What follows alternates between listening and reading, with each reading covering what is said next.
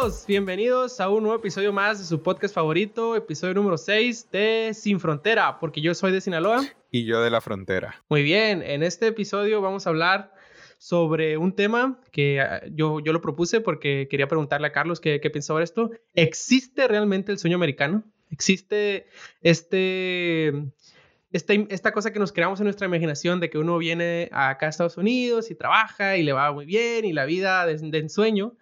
Eh, yo quiero hablar de esto, de cómo es nuestra experiencia viviendo acá, cuáles pros y contras consideramos de, vivir acá en, vez de nuestro país de origen, diferencias culturales y sobre todo que, quiero que toquemos este tema para la gente si le interesa, vale la pena, vale la pena, ¿no? Pero eso lo tocaremos hasta el final, así que escúchenos hasta el final.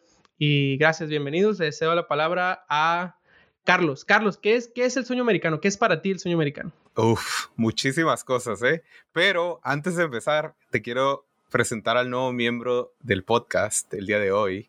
Este. Ah, caray. Aquí tenemos un nuevo miembro, mira. ya tenemos, ya la, producción va, va, para arriba. Ya, va para arriba, este, güey. Tenemos, tenemos este, sonidos y todo el rollo. Es una maquinita de sonidos que me dio hace mucho un compañero de, de trabajo, Chris Escobar, personaje, amigo y familiar de Pablo Escobar, por cierto. Pero sí tiene un chorro. Entonces, cuando, cuando te avientes un chiste malo, te voy a hacer. No tiene uno así como de. no tiene uno así como de. no, no me acuerdo, fíjate, pero tiene como confundido. Es mucha tecnología. Lo estoy viendo y es, es mucha tecnología. bueno, pero bueno, ahí era, era una bromilla. Pero bueno, eh, sobre el, el, sueño americano, eh, ¿para mí qué es? Pues desde pequeño lo veía en, en películas, ¿no? Así como tener tu vivir en un, en un lugar donde haya muchas casitas iguales, con una cerquita blanca enfrente y un patio y un perrito y familia, o sea, como una sociedad perfecta y bonita, ¿no? El sueño americano es la cerquita blanca. Yo me atrevo a decir que es el sueño americano. Tener tu cerquita blanca es el sueño americano. Sí, ¿verdad? Así como... Y, y ya, ¿no? Ya, ya, eso era de, de, verlo en películas así, pero ya, ya de adulto, para, pues para mí era como, no, eh, venir, trabajar aquí, que me fuera, pues bien económicamente y todo, pues entonces para mí eso es el, el, el sueño americano. A ver, ¿para ti qué es? Yo también con, concuerdo con esa definición. Es pues tener una mejor calidad de vida, acceder a oportunidades, llámense económicas, educación, de, cualquier otra índole, donde eh, vivir en una sociedad donde te permita crecer, donde básicamente para mí el sueño americano es que si quieres trabajar o si tienes ganas de hacer las cosas, haya oportunidades o haya maneras de lograrlo. O sea, si le echas ganas, sí sale, pues. No, la, sociedad, la sociedad no está en contra de ti, sino que es bajo tu propia esfuerzo puedes salir adelante y que te dé, ¿no? Exacto, y yo, yo creo que esa es para mí la definición de que si, si tú tienes ganas de hacer algo, de trabajar, de, de lo que sea, que, que, la sociedad te lo permita y que eso te lleve también a otro nivel de, de vida, ¿no? Donde a lo mejor de, si, si emigras, porque el sueño americano es mucho como para inmigrantes, ¿no? De gente que viene de sus países a trabajar aquí en Estados Unidos y que dicen, bueno, logré o lograr el sueño americano, para mí significaría como que lograron eh, como estar en un mejor lugar que en el que estaban antes, llámese económico, llámese eh, de educación, llámese del lugar donde viven o de las cosas que, materiales que tienen o no, pero todo, todo eso cuenta, yo creo. Exactamente, creo que sí, eso es, eso es más que nada, ¿no? Que casi siempre ves desde la perspectiva de un inmigrante eso de, tiene el sueño americano, no, no tanto como de un, un estadounidense, aquí mismo, ¿no? O sea, puede que tenga sus, sus, metas, pero el sueño americano casi siempre es de nosotros, ¿no? Los inmigrantes que queremos estar mejor que como estábamos. Ahora, te hago una pregunta, ¿por qué, o sea, por qué persiguiste tú ese, el sueño americano? Pues, o sea, ¿cuál fue la motivación? Sí, yo, yo me la he hecho y también me la han hecho antes de por qué, por qué te fuiste y por qué dejaste todo lo que tenías atrás. Yo... ¿Por qué nos abandonaste? ¿Por qué nos abandonaste? Que es difícil porque dejas, dejas a la familia atrás y dejas muchas cosas atrás que las puedes seguir viendo, pero no es lo mismo vivir eh, donde mismo que, ¿no? Pero yo principalmente, porque, un, yo, o sea, yo desde que, antes de venirme, soy papá, o sea, de antes de venir a, acá a Estados Unidos a vivir. Entonces, cuando nosotros vinimos a, vivir acá, eh, mi esposa y yo teníamos ya una hija de seis meses. Entonces, la principal razón para, por la que yo dije, bueno, creo que sí, aparte de a lo mejor permitirnos eh, ciertas cosas materiales o, o, vivir la experiencia de, de trabajar en Estados Unidos para una empresa de las grandes ligas, como les digo yo, era que mi hija en ese momento tuviera a lo mejor acceso a diferentes cosas que las que yo tuve. Llámense culturales, llámense educación, que pueda, que pueda ver el mundo desde otra perspectiva, que fuera diferente y que fuera en cierto grado mejor a lo que yo tuve. Esa fue mi razón número uno. ¿Para ti cuál fue? Wow, bastante bastante hondo el, el concepto, ¿no? De, profundo. ajá, profundo de que, ah, por mis hijos. Y yo, yo cuando me vine, yo no tenía hijos. O sea, ya, ya, bueno, hija ya, ya tuve hija aquí. pero mi principal, ah, o sea, si yo lo recuerdo, inicialmente era como yo quería, más que nada por mi carrera, trabajar y vivir aquí, porque yo, yo siempre dije, ahí es donde los profesionales chingones van. Así, eso era mi perspectiva de, en aquel tiempo, ¿no? Y también, obviamente, ¿no? O sea, el mismo la misma cuestión económica, ser, o sea, yo, yo me sentía un poco frustrado allá en, en, Tijuana, donde soy, que sentía que ganaba muy poco, que mis habilidades me podían dar más. Entonces yo decía, bueno, ¿y, cuál es el mercado más valioso? Obviamente tú me has hablado que Europa está muy bien por, con respecto a la calidad de vida, pero yo más inmediatamente siendo de la frontera veía Estados Unidos. Entonces ese es el sueño de todo, casi persona que vive en la frontera, es trabajar en Estados Unidos y vivir en México. Por, mm, por curioso, curioso Ajá, o sea, porque, o sea, ganas muy bien en Estados Unidos, aunque, ah, y, y, y, el costo de vida en México es muy bajo, entonces lo que hacen es, o sea, ir y regresar.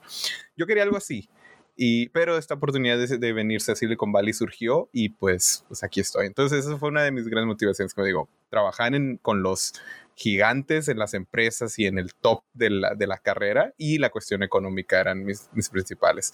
Pero ya estando aquí, me di cuenta de cosas justo como lo que dices. Y sobre todo ahora teniendo una hija, sí, sí siento ese, ese tipo de cosas que dices tú. Sí, me gustaría que hablando de esto, de cosas que ya nos dimos cuenta al emigrar, o sea, que ya viniendo para acá nos dimos cuenta, una de las principales ventajas que yo le veo, que si bien podemos discutir y, y, debatir de que si Estados Unidos es más seguro que México o no, al menos en mi experiencia, en lo que yo me tocó vivir, de la ciudad de donde yo soy y a donde vivo ahora, yo siento muchísima más paz y mucha más seguridad estando aquí. A ver, ¿de qué ciudad eras inicialmente?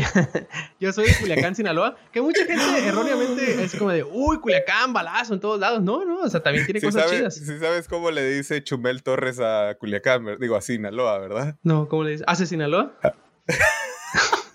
yo, yo trabajaba, cuando trabajé en, en, en, Sinaloa para el gobierno del estado, la, por así decir, la eh, dependencia de gobierno donde trabajaba se llama Auditoría Superior del Estado y era de Sinaloa, pero la abreviación es ACE Sinaloa.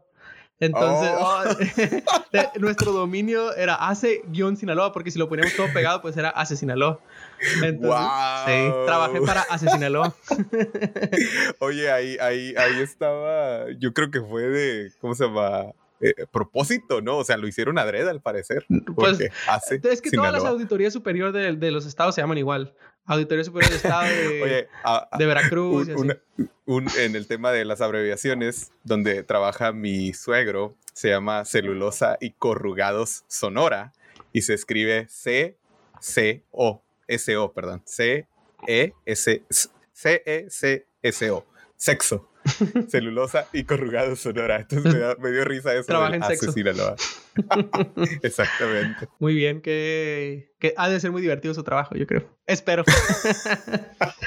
Pero sí, volviendo al tema, eh, si bien, o sea, Culiacán tiene cosas que, que se pueden criticar, a, a mí y a mi familia nunca realmente nos ha pasado nada grave, pero sí, sí, Sinaloa ha vivido episodios así que se han sabido en toda la República y, y sí, yo al menos teniendo hijos ya acá, yo no me siento como, como, con esa inseguridad o incertidumbre de que si dejo a mis hijos salir o si vamos al parque o si, por ejemplo, veo aquí que los niños van a veces en bicicleta a la escuela, yo digo, ah, yo sueño con ese día en el que de que decir, ¿sabes qué? Sí, ve a la escuela, ve en bicicleta, ve a casa de tus amigos y no, no hay problema.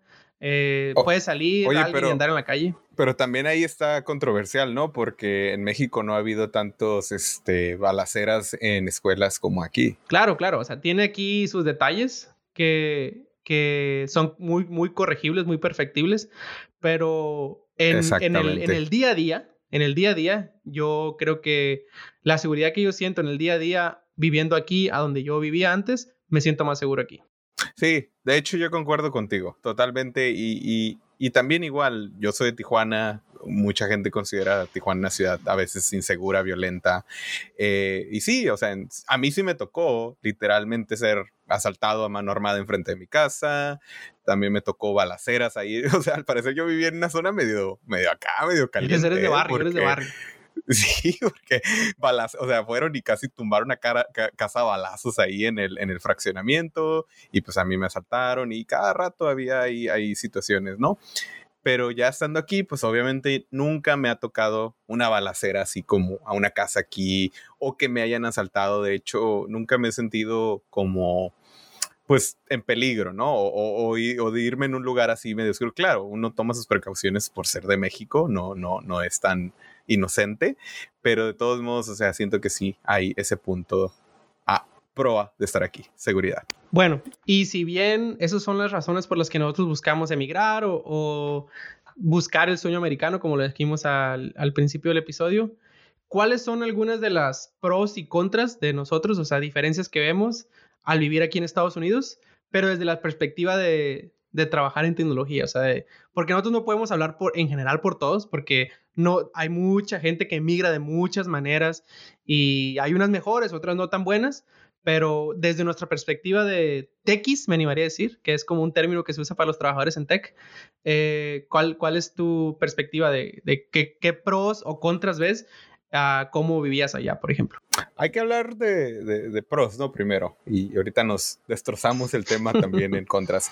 Eh, fíjate, los, los trabajadores de tecnología, los techis, somos una, un sector muy, ahora sí que apapachado por...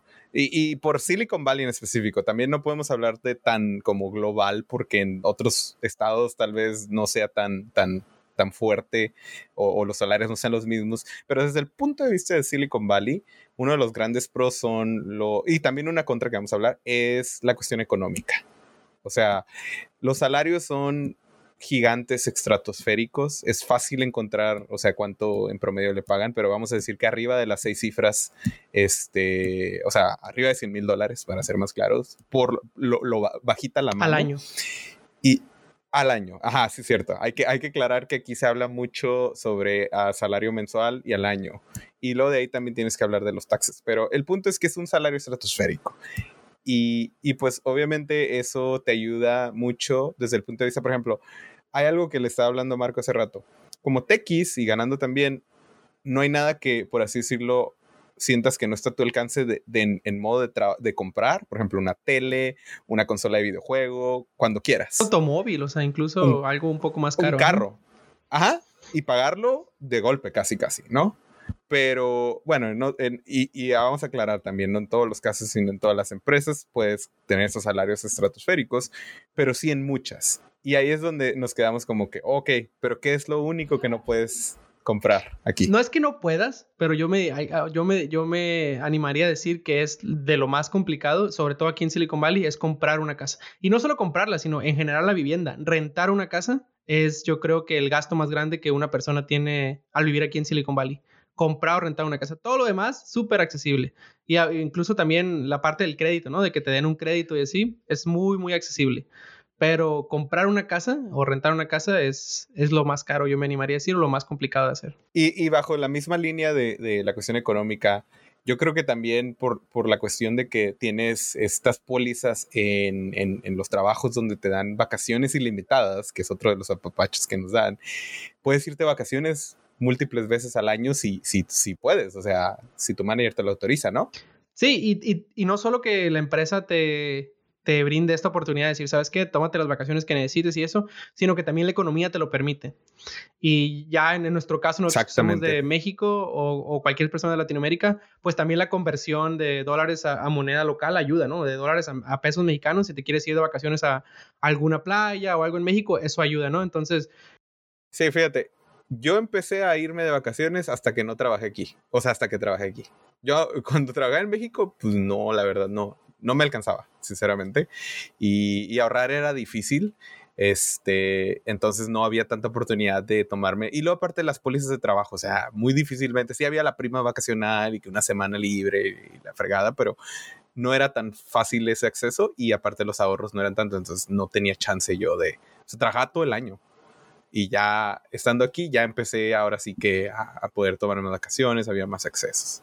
Que esto de lo que hablábamos no sucede a lo mejor en todas las empresas. No todas las empresas te dan estos perks, no todas las empresas tienen salarios gigantescos, eh, no todas las empresas te dan vacaciones ilimitadas, pero aquí en Silicon Valley a lo mejor sí hay una, a lo mejor tienes más posibilidades de accesar a ese tipo de, cuestiones viniéndote para acá, ¿no? Y, retomando ese tema de los perks, eh, me gustaría hablar de, cosas que ofrecen las empresas, que vuelvo al tema. No todas las empresas ofrecen lo mismo, no todas ofrecen lo mismo, pero tenemos acceso a, cosas muy padres, ¿no? Que, por ejemplo, Perex ofrece PayPal o otras empresas que tú has visto aquí en Silicon Valley que dices tú, wow, este es un super pro de, de vivir acá. Las empresas grandes como PayPal, Google, Facebook, o sea, Twitter, no sé, cualquier empresa de tecnología grande, la mayoría ofrecen perks como, por ejemplo, fondos de ahorro para el retiro por medio de una, o sea, tú puedes contribuir, por ejemplo, no sé, mil dólares a ese, fondo y ellos te van a hacer un, match, no sé cómo decir en español, pero un match, una igual a, ese dinero por cierto porcentaje, ¿no? 4%, 5% de tu salario. Entonces es como un ahorro que va generando y aparte va subiendo. Luego también tenemos lo de las vacaciones ilimitadas. Algunas empresas dan comida gratis, por ejemplo, Netflix, ¿no? A ver tú, ¿qué otros, qué otros perks sí, o sea, Y hablamos de, o sea, vuelvo a retomar el tema para que no se malentienda esto de que no te estamos hablando de la perspectiva de, trabajos en tecnología y, y, realmente hay que aceptarlo, somos muy privilegiados. Y si hay empresas como Netflix donde PayPal no dan comida per se, pero subsidian la comida porque era bastante barato comprarla, yo recuerdo. Y, Netflix sí nos da comida, desayuno y, comida, pero hay empresas que, no lo dan. Yo, por ejemplo, te platicaba de la experiencia primera donde yo trabajé, no me hacían esos matches a mi cuenta de ahorro, nos daban comida, pero no era igual eh, que Netflix a lo mejor. Y, no tenía otros perks como mencionábamos de acciones que te dan o acceso a, a descuentos en las acciones que te da, por ejemplo, empresas como PayPal o Google. Eh, pero, pero sí, como, como trabajador en tech tienes básicamente acceso a muchas cosas y no solo eso, sino también hablamos un poco de la diferencia cultural en los trabajos, que lo vamos a tocar en un tema o, hoy más adelante. Pero, ¿qué, ¿qué contras ves tú de trabajar, ser trabajador en tech? Tin, tin, tin. Pues una de las una de las cosas más importantes yo creo es que por lo mismo de la cuestión económica y cómo el trabajador de tech gana tanto dinero y hay tantos en esta área, la densidad es alta, hacemos un problema aquí mismo, o sea, es una densidad. Y si te pones a analizarlo es, si tú tienes una sociedad donde todo el mundo gana mucho dinero, ¿qué va a pasar con el precio de todas las cosas alrededor de ellos? Van a aumentar. Pero el problema es que en esta sociedad no es cierto que todos ganan lo mismo, o sea, tanto. Hay ciertos sectores que no ganan lo mismo. Entonces, el problema que generamos como tech es inflar las rentas. O sea, somos las rentas aquí son estratosféricas y eso afecta a todo mundo porque la renta es la misma, por así decirlo, para todos. Entonces, si no ganas como tech, batallas un poquito más para rentar algún lugar. Sí, me ha tocado, concuerdo totalmente con eso, me ha tocado hablar con personas que, que viven aquí en Silicon Valley o trabajan aquí en Silicon Valley, mejor dicho, y no son trabajadores en tech, o sea, no trabajan directamente, trabajan a lo mejor para, para empresas de tecnología, pero no son programadores o no son gente de producto, así, y tienen que irse a vivir mucho más lejos, o sea, hacer un commute, o sea, manejar el trabajo una hora o dos horas de todos los días para poder pagar su casa, o sea, para poder ya sea se comprar una casa de aquel lado o rentar una casa que se ajuste a, lo que ganan, ¿no? Entonces yo creo que sí somos parte de ese problema donde hablamos de que sí, er, es, todo es accesible excepto una casa, pero nosotros también somos parte de ese problema. Nosotros también agregamos a eso. Oye, pero lo chistoso es que, y dirías tú, bueno, pero pues trabajas en el tech y, puedes comprarte una casa, ¿no? Pero también en nuestro caso, ni siquiera nosotros, aún estando en la burbuja, podemos comprarnos una casa como así, como tú quisieras, en, en por ejemplo, aquí en Cupertino o en Mountain View, no sé, alguno de esos tipos de lugares, porque hay gente que gana aún más. O sea, los venture capitalists, los este, CEOs de empresas gigantes, o sea, para la persona que yo trabajo y, Marco trabaja, o sea, ellos ganan, nosotros ganamos un porcentaje de lo que ellos probablemente, entonces obviamente ellos hacen que todo más arriba incluso. Entonces, es una carrera constante. Y lo que hablamos al principio de, de, sueño americano y tener la, la, bardita blanca, ¿no? La, tu fence blanco ah, enfrente de tu casa, pues no es tan cierto en el caso de aquí de Silicon Valley. Y, yo creo que en todo California tiene esta situación donde las rentas son bastante altas y el costo, de vida es alto en California. Tiene muchas otras cosas muy padres, pero al menos esta parte de, las rentas, pues es, cierto. ¿Y qué diferencias o otro tipo de cosas has visto así como, como contra de, de ser un tech worker en, en tecnología?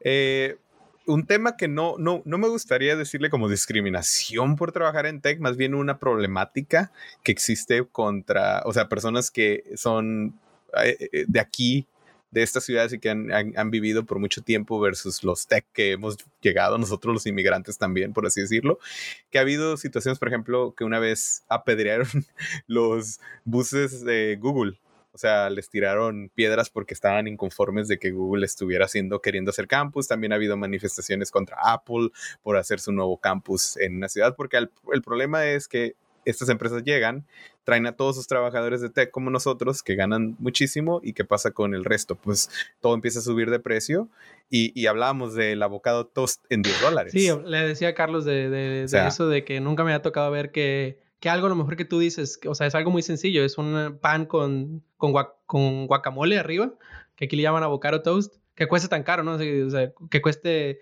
casi 10 dólares, es como, o sea, si me estás dando un pan con aguacate, ¿por qué me, vas a, me lo vas a vender en dólares? Y existe un término para esto que se llama gentificación, creo, ¿no? Que es como donde... Eh, en inglés es gentrification. Gentrificación. sería gentrificas. Que es esta parte donde es un lugar donde a lo mejor es de clase media baja, pero llegan eh, negocios, o sea, como esta parte que decías tú, donde Google quiere abrir una empresa, o llegan otro tipo de cosas que incentivan que la gente se mude, que la gente quiera vivir ahí, entonces sube el precio de las cosas y la gente que vive ahí se tiene que empezar a ir porque ya no le alcanza para pagar. Entonces yo creo que eso pasa mucho aquí en Silicon Valley. Oye, pero 10 dólares por una maldita tostada, con, ni siquiera bueno, un pan tostado con aguacate encima. O pues sea, hazme el favor. Te decía que, que también, o sea, que aquí yo andaba buscando raspados y me tocó comprar en esa tienda de raspados, dije, un esquite. Ah, o sea, se me antojó porque hace mucho que no como. Y costaba 7 dólares, 7.50. Y decía, wow. Para, para la gente que no conocemos, un esquite es un vaso hay, de lote. Hay varios nombres. Esquite. ¿No? Eh, también cóctel de lote, creo que le llaman en algún lugar. Mi esposa dice trolelotes, que es en otro lado de la República. O sea, es, es, es, oh. básicamente un elote que le quitan, lo desgranan, le quitan todos los granos al elote y te lo ponen en un vaso con crema, queso, hay mayonesa a veces y chile y limón. Es un esquite. Ya se me hizo agua la boca. Oye, 7 dólares te costó el caro mi vida.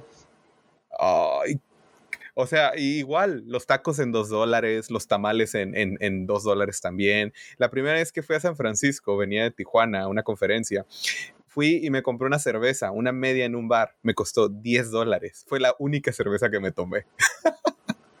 Pistear, pistear sale caro. Sí, o sea, está, está... Ándale. No, o sea, no, no de que un seisito ni nada. A mí me tocó ver en, hablando de, sobre cómo esta situación de la gente no le gusta tanto que lleguen estas compañías grandes a abrir eh, campus en sus ciudades. Me tocó ver en Berlín que Google quería abrir un campus grande y la gente empezó a hablarle a los, a los representantes de, de, la política para, para, manifestarse, para decir, sabes que no queremos que Google abra aquí, por eso mismo, porque se va a gentrificar, porque va a hacer que las cosas suban, porque va a hacer, entonces, tiene sus pros y sus contras eh, trabajar en tecnología, pero sea, me animo a decir que, que somos muy privilegiados. O sea, que realmente es una industria donde nos tienen muy, muy consentidos. Y, y, hay otros lugares donde no, no pasan este tipo de cosas. Oye, y, y, por ahora, fíjate, estaba viendo lo, un, un, experimento que se llama GP, GPT-3, que es una como inteligencia artificial donde le pusieron ahí un codiguito y automáticamente generaba código y cosas así. Abusados, abusados. A ver si no nos reemplaza, abusados. Oye, ¿y, cuáles son ahora ah, un poco de las diferencias culturales en, cuestión de, no sé, por ejemplo, México versus vivir aquí en Estados Unidos? Yo hablando de mi experiencia, o sea, de como trabajador en tecnología, una de las cosas como más grandes que veo es que la cultura laboral es muy distinta, ¿no? Desde que yo llegué a trabajar aquí, siempre me he sentido como mucho más valorado allá como trabajador, como que sí valoran mucho más... Eh, a la persona. Yo creo que es porque es bastante a veces complicado conseguir talento aquí, sobre todo en esta área. Entonces, que tener a alguien, cuidarlo, la cuestión de micromanagement que, que te platicaba de que, de que ahora con esto, de que tenemos la pandemia, y hay mucha gente trabajando desde su casa o remoto, yo no siento ninguna presión de nadie, ni de mi manager, ni de nadie, de que hoy tienes que estar trabajando y a qué horas estás en la computadora y a qué horas no. Y, yo sí he visto a lo mejor eh, familiares o amigos que tengo en México donde tienen que seguir yendo a su oficina, aunque su trabajo lo puedan hacer desde su casa, nada más porque los quieren ver sentados trabajando, o sea, nada más porque quieren ver cuántas horas están sentados ahí, si realmente eh, están trabajando o no. Entonces, esa es una de las cosas que a mí me gustan de aquí y que a lo mejor no me gustaban tanto de, de donde trabajaba antes. Y en, y, en, esto de la cultura laboral también hablar del tema de, de que es muy diverso, ¿no? Hay mucha gente de muchos países trabajando en, en un mismo lugar. Y, y, a lo mejor, por ejemplo, te decía que tú decías que no, nunca te había tocado conocer a alguien de, de la India o de, de, otros países. Y aquí es tan común que en el trabajo, o sea, la gente es de, de muchos países, ¿no? De, tus compañeros de trabajo son de, todo el mundo, vaya. Entonces es una de las cosas que a mí realmente me gusta. Sí, o sea, concuerdo totalmente sobre la cuestión de que, por ejemplo, en México me acuerdo que era mucho esa relación de que el, el, jefe te dice qué vas a hacer y tienes que hacerlo y tienes que estar ahí en la oficina, ¿no? Y aquí, o sea, no, absolutamente tú eres dueño de tu propio tiempo, tú eres dueño de tu propio, ahora sí que, destino. y, puedes hacer, o sea, tu trabajo. Mientras, yo creo que más que nada es como una cultura sobre logros, ¿no? Si tú haces tu chamba, sobre todo en tecnología, por cierto, que esto se aplica nada más en tecnología. Si tú haces tu chamba en el tiempo que, se, que ellos te la piden, no hay problema cómo la hayas hecho. Y, y, otra cosa también, no sé si también nos notaste tú, en México me tocaba de que tenía que ir la gente con su camisita, con su pantaloncito, y aquí llegué el primer día a la empresa y andaba un, una persona en chanclas acá y en short. Yo, ay, güey. Que para mí ya se me hace como un extremo, ¿no? o, sea, chanclas y short y luego ir en traje es otro extremo, ¿no? Yo, yo estoy en el medio donde playera y jeans. Oye, y, ni, y, ni, que le digas nada porque es el vicepresidente del eh, Dan Schulman, me tocó verlo como dos o tres veces. Dan Schulman es el CEO de, de PayPal y anda en chanclas, el viejón. Ahí, él es. Ah, sí. Sí, anda a gusto. anda, anda a gusto él. A gusto. Sí, y eso es algo muy interesante, ¿no? Como la, la gente realmente no le importa mucho, no es tan formal la vestimenta, eh, no en todos los casos, pero sí, o sea, de que mientras seas bueno para tu chamba, mientras, o sea, cumples con los objetivos, no importa si vienes con, ¿has visto esos zapatos que tienen ah, como deditos? Sí, sí. Son comunes Así de que metes los pies y tienen separado. ah, pues tengo un amigo que usaba de esos y yo como que, ay, me daba Sí los he visto que, que son como que cada dedito tiene como su, su propio Así es como si, básicamente como si dijeras una calceta de deditos y ese es tu zapato, ¿no? Sí, y bueno, eso es, eso es de lo laboral, ¿no? De que pues, bien relajado y todo, pero ahora vamos a hablar un poquito de lo social. Eh, y yo le decía a Marcos que se me hacía muy interesante que allá en Tijuana, México, pues la gente da a conocer a sus vecinos, ¿no? Eh, se hacen comunidades, eres bien, eres amigo, porque vives en un lugar mucho tiempo.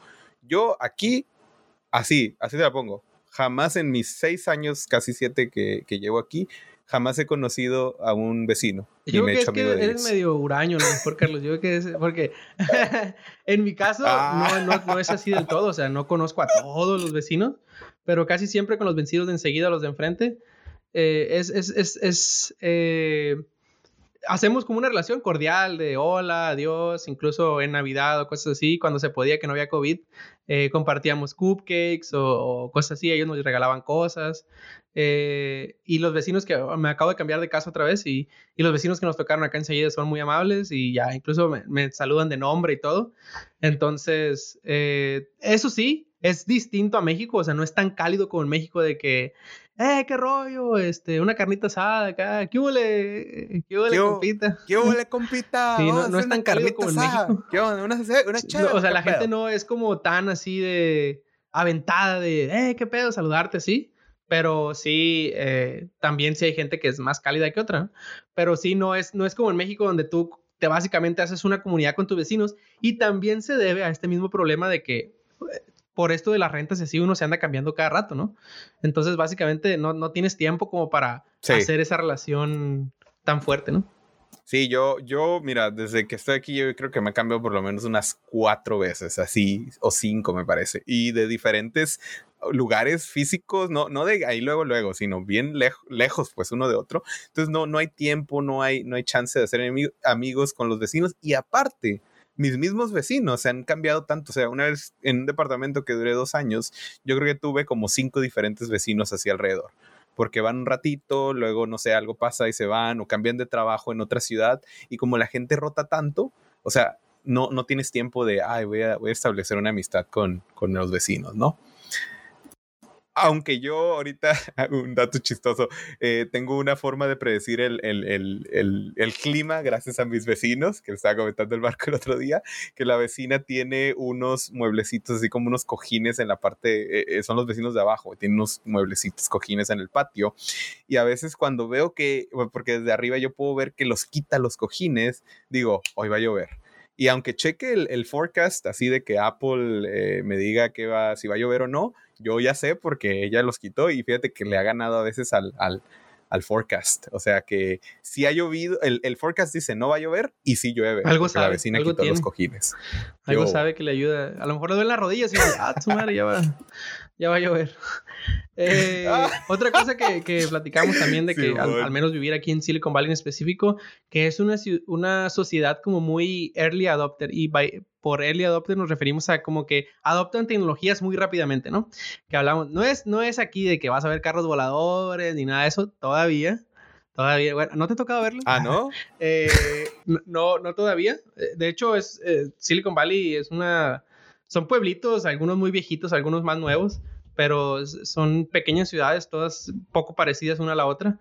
Y, pero sí lo que toca ver es que, por ejemplo, platicabas tú de que cuando Uber salió, cosas así, que, eh, que aquí empezó lo primero, por ejemplo, aquí ya hay Ubers que se manejan solos, eh, me ha tocado ver los carritos esos de Google que se manejan solos también, eh, Teslas hay por todos lados, entonces sí es una sociedad donde se adopta mucho como rápidamente las tecnologías nuevas, ¿no? Sí, esa fue mi, mi, primera impresión de Silicon Valley viniendo de Tijuana, fue la sociedad moderna del futuro, porque vi tantas cosas que, por ejemplo, cuando llegué aquí me acuerdo que no había Uber en, en Tijuana y le comentaba a mi madre como, oye, eh, hay un servicio aquí que te subes con un extraño, o sea, pasa por ti un extraño, te subes y te lleva a lugares. Y mi madre, no, no te subas.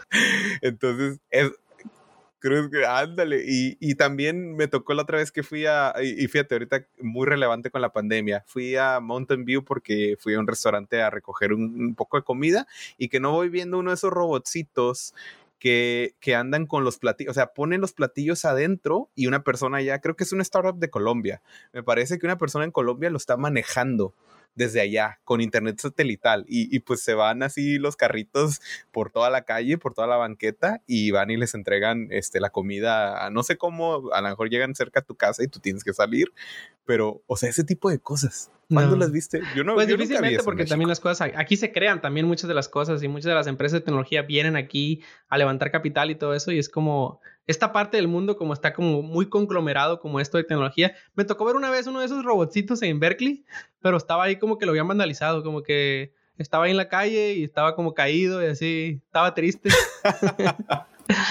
tenía, tenía la pantalla como una carita y estaba triste la carita, entonces no sé qué le había pasado. No, y, también una vez subí también un video a mis redes sociales de que en el aeropuerto un brazo robótico te servía este café Así de que tú vas, pides tu café y no había bartender ni nada. O sea, era un brazo robótico que hacía todas las funciones. Claro, era café de máquina y el brazo nada más era ahí para, de eso como dicen, mamador, así de que moviéndose Ándale, exactamente.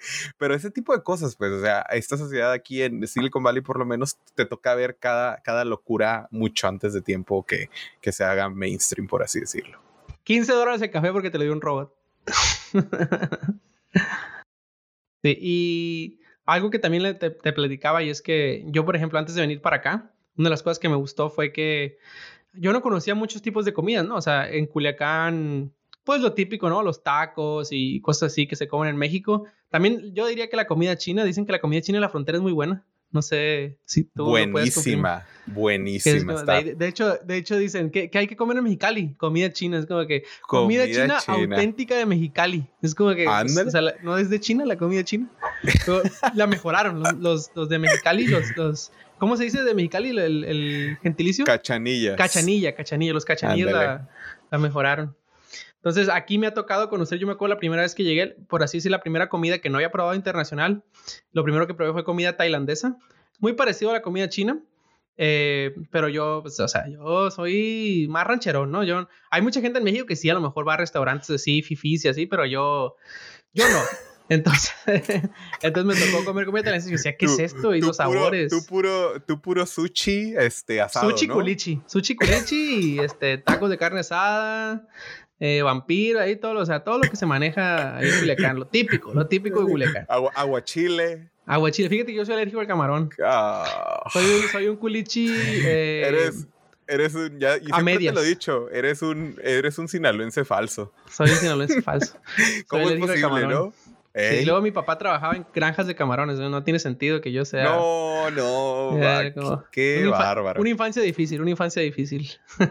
Pues no se baila banda tampoco casi. Entonces, mm, no, mm, ¿sabes ya, no, ya no le sigo más, ya no le sigo más porque van a decir, ay, no es de Sinaloa, entonces, ¿por qué se llama Sin el podcast?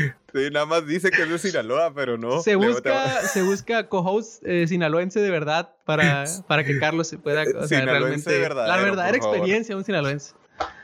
Sí, me tocó comer comida mm, eh, tailandesa y en, no sé, muchos lo, conocen, a lo mejor muchos no, pero hay un té que le llaman Thai tea, el, té Thai, aquí, que es como con leche condensada, como lecherita, y es un sabor, pero es un sabor fuerte, es un sabor distinto, sabe como fuerte, pues. Cuando lo probé la primera vez como dije, guácala, o sea, qué cosa tan más mala, mm. y ahorita me encanta. Está bien bueno, a mí también me gusta también falafel, nunca había probado, eh, que eso es como más eh, libanés o de por aquellos rumbos. La comida, eh, la comida india. La comida de India es, muy rica también, muchas especias.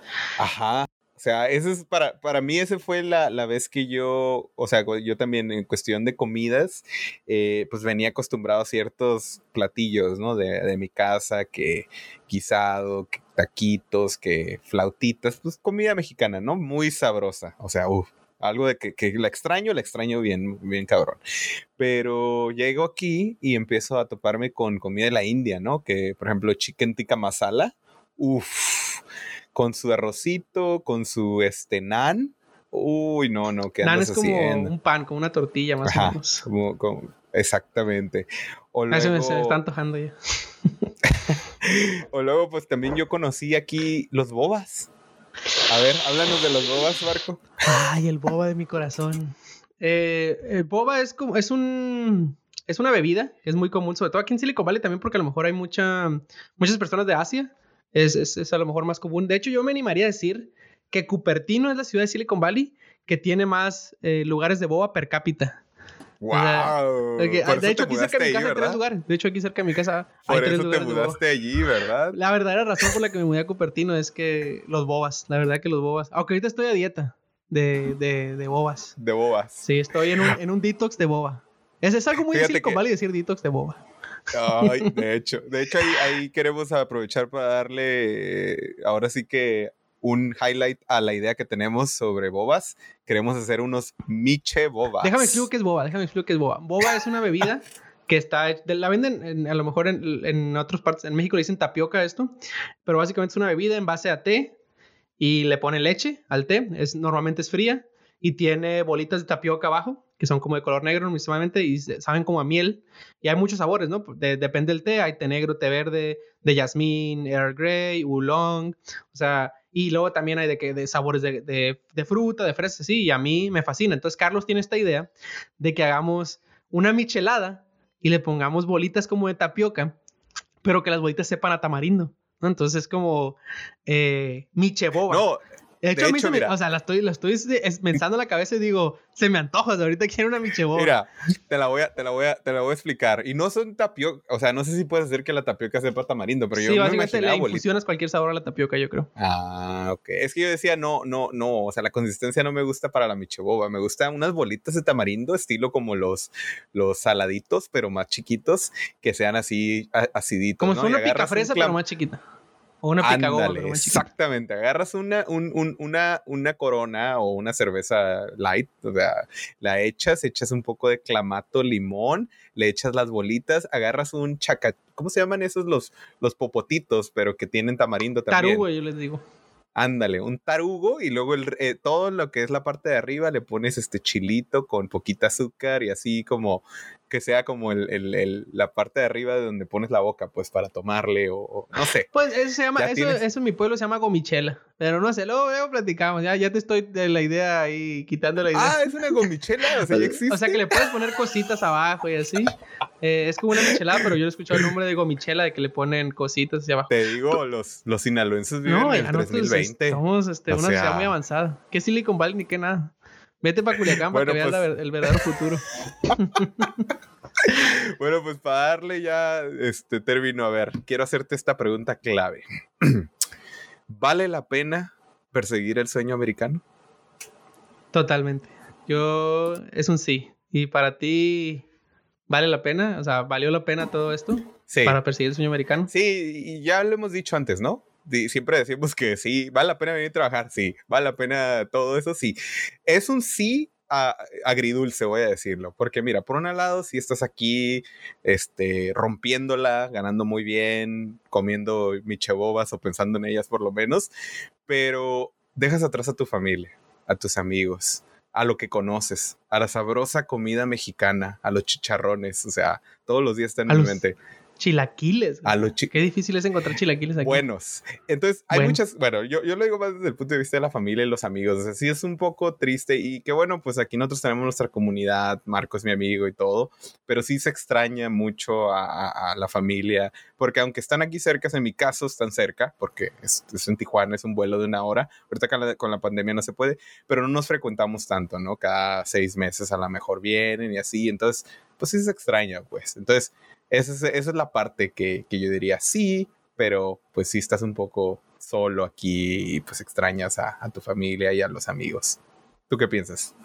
Totalmente de acuerdo, es, es un sí, es un sí rotundo, pero también te sabe un poco triste por eso, porque dejas atrás a todos y, no, no solamente de, la comida, de todo eso que estamos diciendo, pero, pero lo que, como decías tú, a lo que estás acostumbrado, ¿no? O sea, a, a la familiaridad a la familiaridad con, con, las cosas, con tu idioma, que aquí hay mucha gente que habla español, pero también yo siento esta cosa que es distinto, que no es lo mismo alguien que viene de México que alguien que nació aquí siendo latino, por ejemplo, de papás latinos, es muy diferente. Y, y nosotros tenemos esta pequeña comunidad donde somos varias personas más o menos del mismo background, que vinimos de México, emigramos para acá y trabajamos en cosas parecidas y hacemos cosas parecidas y de ahí salió la amistad con Carlos y de ahí salió un poco este podcast pero sí vale la pena, así que inténtenlo, si les date, déjenos en los comentarios de qué otros temas queremos que quieren que hablemos. Es un link que Carlos siempre deja en la, en la descripción.